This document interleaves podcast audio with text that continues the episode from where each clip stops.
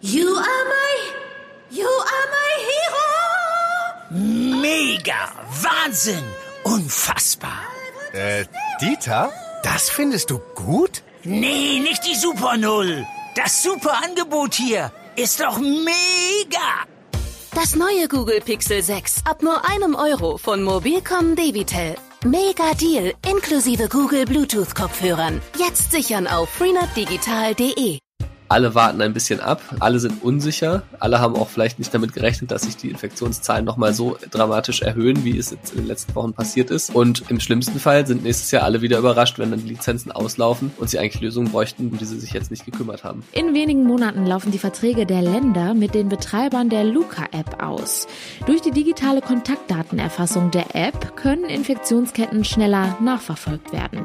Warum die Länder aktuell aber bei der Verlängerung der Lizenz zögern, darüber sprechen wir gleich. Rheinische Post Aufwacher.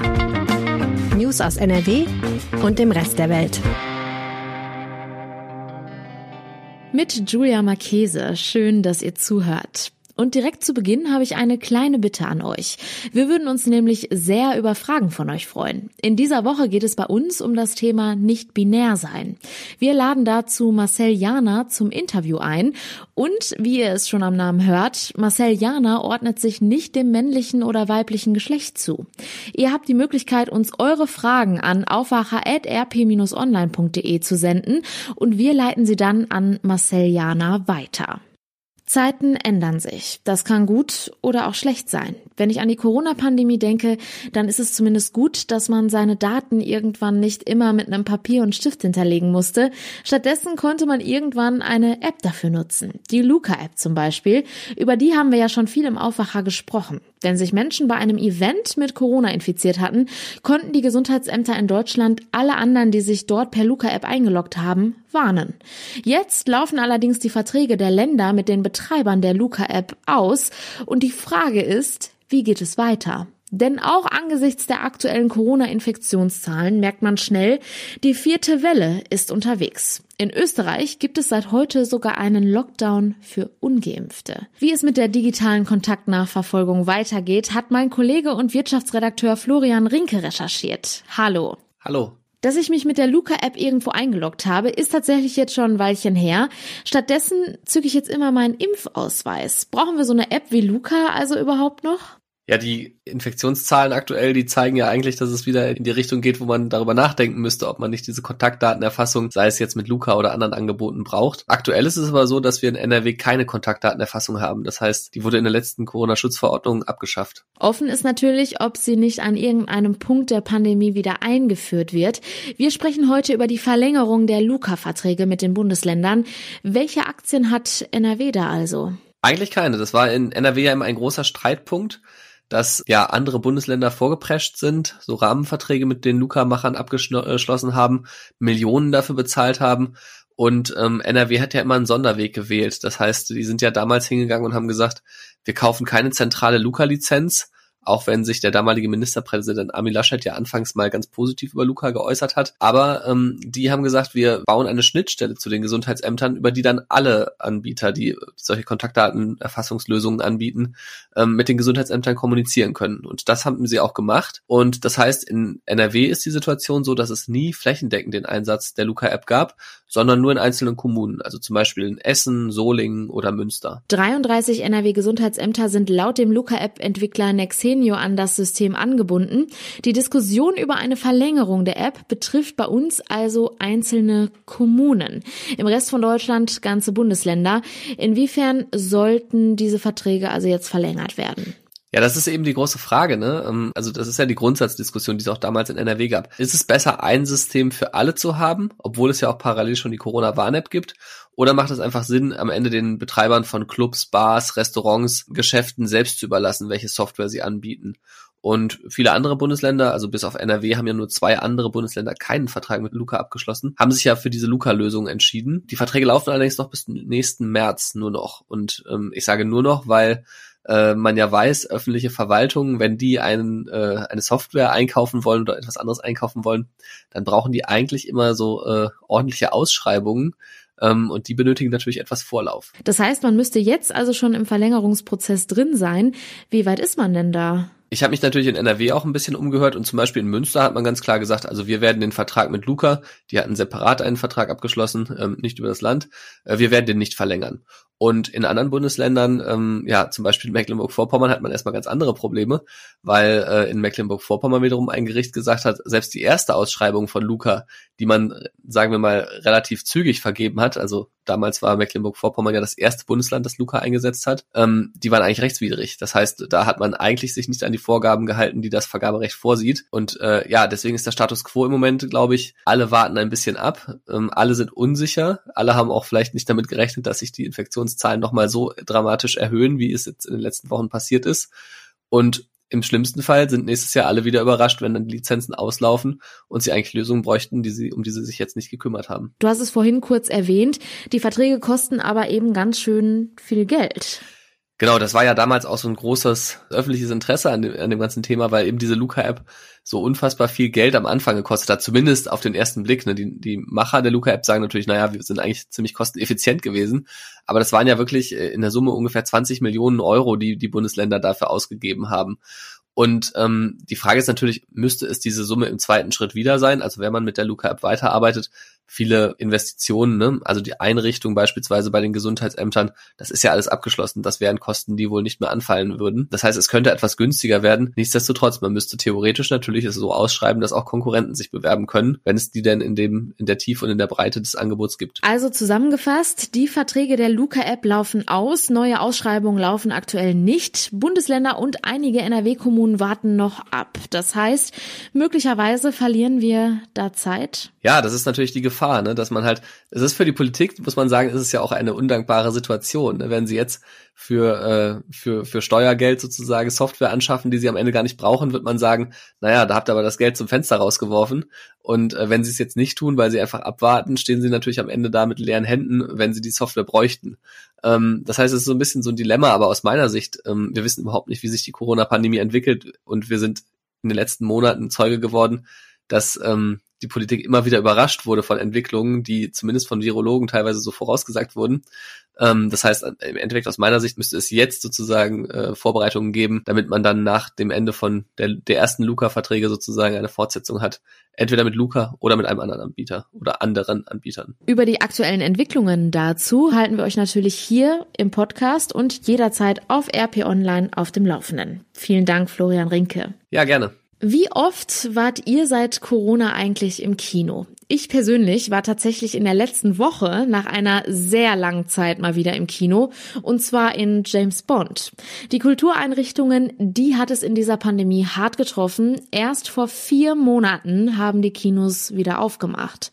Bei manchen Kinos bleiben die Türen allerdings geschlossen.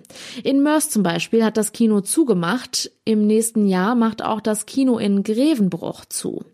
Sind das nur zwei Beispiele eines großen Kinosterbens? Das hat Lilly Stegner recherchiert. Hi. Hallo.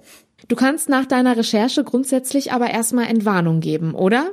Ja, also ganz so schlimm, wie es zunächst aussieht, ist es überhaupt nicht. Also ich habe mit Christian Breuer, das ist der Vorstandsvorsitzende der AG Kino, das ist die Gilde der deutschen Filmkunsttheater, gesprochen. Und ähm, er meinte, grundsätzlich sind Kinos neben anderen Kulturorten und der Gastronomie natürlich am stärksten von der Corona-Pandemie betroffen. Und er wünscht sich jetzt auch ein bisschen, ja, von politischer Seite ein bisschen Symbolkraft in den Entscheidungen, weil die angekündigte Bazooka von Finanzminister Olaf Scholz mit den Überbrückungshilfen doch nicht ganz so schnell angekommen sei, wie er hofft. Aber er sagt auch, die Fördermaßnahmen hätten erstmal gegriffen und hätten den Kinos geholfen, nicht unterzugehen und äh, zieht deshalb erstmal ein vorsichtig positives Fazit. Das ist ja jetzt erstmal die Einschätzung von Christian Breuer. Schätzen seine Kollegen die Lage denn auch so ein? Ich habe auch mit einer Sprecherin des HDF e.V. gesprochen. Das ist der Verband, der die tendenziell eher größeren Kinos und Multiplexe vertritt. Und sie sieht es eigentlich genauso. Sie hat gesagt, die Herausforderungen im Zusammenhang mit der Bewältigung der Pandemie sind natürlich weiterhin hoch, aber auch sie schätzen die Lage nicht allzu pessimistisch ein, denn es hätte starke Filme gegeben und auch bei ihnen wächst mit der Hoffnung auf weitere Investitionsprogramme auch eigentlich der positive Blick in die Zukunft. Vielleicht gab es das auch schon vor Corona, aber was ich während der Pandemie zumindest in einem besonderen Ausmaß mitbekommen habe, dass echt große Filme plötzlich eben nicht nur im Kino gezeigt wurden, sondern eben auf den großen Streaming-Plattformen. Ist das nicht quasi ein zweiter Angriff auf die Kinos?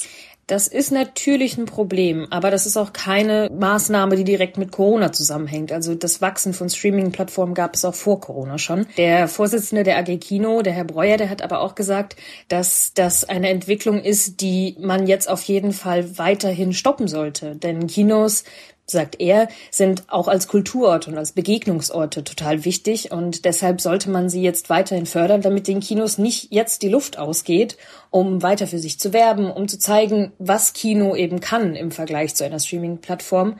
Sonst könnte einigen Betreibern auf lange Sicht tatsächlich ein bisschen die Luft ausgehen. Ich habe zu Beginn zwei Beispiele genannt, wo Kinos eben tatsächlich zumachen.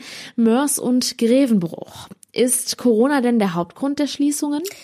Ob Corona der Hauptgrund ist, kann man so, glaube ich, noch nicht mal sagen. Also es ist eine generelle Problematik für Kinos, dass äh, schon seit längerer Zeit einfach immer weniger Besucher kamen. In Grevenbruch zum Beispiel lag das Problem auch ein bisschen an der Lage des Kinos, die einfach nicht mehr so attraktiv war, gerade für jüngere Besucher und dann eben immer weniger Besucher kamen. Dasselbe ist auch ein bisschen in Mörs das Problem. Da ist es aber auch wirklich eine Standortfrage, denn der Betreiber hat auch noch zwei weitere Kinos in Delmenhorst und Witten und die bleiben weiterhin bestehen. Also da war es tatsächlich der Standpunkt dieses Kinos. Und wie Herr Breuer sagte, der Markt war eben auch vor der Pandemie schon fragil und massiv im Umbruch. Aber die Zahlen sagen, der Sommer 2021 war nämlich sogar besser als der Sommer 2018 und sogar fast so gut wie der Rekordsommer 2019. Also es gibt auf jeden Fall Hoffnung. Jetzt kam ja endlich der James Bond vor wenigen Wochen raus. In meiner Wahrnehmung hat das auch echt viele Menschen in die Kinos gezogen, oder? Total. Also das passt natürlich auch sehr gut zu dem Titel Keine Zeit zu sterben. Das galt auch ein bisschen für die Kinos. Ähm, der Film hat wahnsinnig viele Rekorde gebrochen. Also am ersten Wochenende sind in Deutschland schon fast 1,2 Millionen Besucher in die Kinos gegangen, um diesen Film zu sehen. Aber es gab auch zum Beispiel im Arthouse-Bereich andere Filme, die ebenfalls sehr, sehr stark waren. Also da wären auf jeden Fall mal Nomadland und Der Rausch zu nennen. Das heißt, es gibt immer noch Filme, die Menschen bewegen und die Menschen in die Kinos ziehen.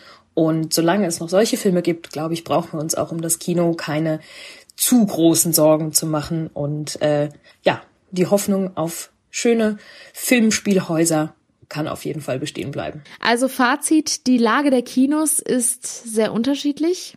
Total. Es ist sehr unterschiedlich von Standort zu Standort. Es gibt regionale Unterschiede, es gibt Fragen von Finanzierung, aber man kann nicht sagen, dass Corona jetzt alle Kinos sterben lässt. Das wäre zu einfach. Ich persönlich muss auch sagen, mit einer Tüte Popcorn oder Nachos in den Filmsaal zu gehen, das hat auch immer was ganz Besonderes. Vielen herzlichen Dank für die Infos, Lilly Stegner. Ja, danke dir. Die aktuellen Nachrichten aus der Landeshauptstadt hört ihr jetzt von meinen Kolleginnen und Kollegen von Antenne Düsseldorf. Hallo. Hallo Julia und Grüße aus der Antenne Düsseldorf Redaktion in den Shadow Arkaden. Ich bin Philipp Klees und das sind unsere Themen zum Start in diese neue Novemberwoche. Hier in Düsseldorf ist der starke Anstieg der 7-Tage-Inzidenz zunächst gebremst worden. Der Wert ist um einen Punkt zurückgegangen und wird heute von Stadt und RKI mit 211,9 angegeben. 118 neue Infektionen mussten in die Corona-Statistik aufgenommen werden. Damit erhöht sich die Gesamtzahl der Infektionen seit Beginn der Pandemie März vergangenen Jahres auf 36.527. Die Zahl der Todesfälle bleibt unverändert und liegt weiter bei 508. So viele Menschen haben hier in Düsseldorf ihre Infektion nicht überstanden. Die steigenden Corona-Zahlen haben in immer mehr Bereichen auch wieder direkten Einfluss auf unser Leben. So haben Stadt und Komitee Düsseldorfer Karneval jetzt die Prinzenparkürung abgesagt. Sie sollte eigentlich am kommenden Freitag in der Stadthalle über die Bühne gehen. Neuer geplanter Termin ist jetzt Anfang Januar 2022. Außerdem empfehlen CC und die Landeshauptstadt den Mitgliedsvereinen, ihre im November geplanten Indoor-Veranstaltungen ebenfalls zu verschieben. Oberbürgermeister Keller erhofft sich durch das am Donnerstag geplante Bund-Länder-Treffen Klarheit und einheitliche Regelungen im Umgang mit Indoor-Veranstaltungen und eine Steigerung der Zahl der Boosterimpfungen und der Testungen. Er schreibt in einer gemeinsamen Presseerklärung, dass sich für Januar dann eine andere Ausgangslage ergeben könnte. Am vergangenen Donnerstag hatten die Karnevalisten den Auftakt in die Session mit dem Hoppeditz-Erwachen auf dem Marktplatz gefeiert. Auch in dieser Woche können wir uns an einigen Stellen in Düsseldorf unkompliziert und ohne Termin gegen Corona impfen lassen bzw. uns boostern lassen. Vor einigen Wochen war das Impfmobil der Stadt zum Semesterstart an der Hochschule Düsseldorf. Ab morgen kehrt es dorthin zurück, unter anderem um die Studierenden mit Zweitimpfungen zu versorgen. Auch Erst- und Auffrischungsimpfungen sind dort bis Freitag möglich, jeweils von 10 Uhr bis 17.30 Uhr. Verimpft werden alle zugelassenen Impfstoffe. Am Samstag wird das Impfmobil dann am Kindtop Förderungszentrum in Garat stehen. Darüber hinaus haben auch die zentralen Impfstellen im U-Bahnhof Heinrich-Heine-Allee und hinter dem Hauptbahnhof weiter geöffnet. Seit Fertigstellung der neuen Shadowstraße kommen sich dort Radfahrer und Fußgänger immer wieder in die Quere. Immer wieder haben wir auch aus der Antenne Düsseldorf Community bei Facebook und Instagram gehört, dass überhaupt nicht ersichtlich ist, dass in der Mitte der Einkaufsstraße ein Radweg angelegt wurde. Bisher weisen nur Piktogramme auf dem Pflaster darauf hin. Auch wenn die Stadt die Zahl dieser Piktogramme Ende der vergangenen Woche noch einmal erhöht hat, bleibt das Konfliktpotenzial dort hoch. Vom Fahrradclub ADFC heißt es, der Radweg sollte besser markiert und möglichst farblich abgesetzt werden. Einen klassischen roten Streifen hatte die Stadt aber von Anfang an ausgeschlossen. Das passe nicht zum Gesamtbild der Shadowstraße.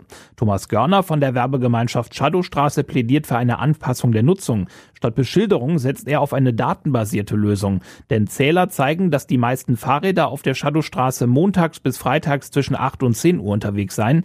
Wenn die Zahl der Passanten steige, also zwischen 11 bis 19 Uhr zum Beispiel, könne die Einkaufsstraße für den Radverkehr geschlossen werden, so seine Meinung.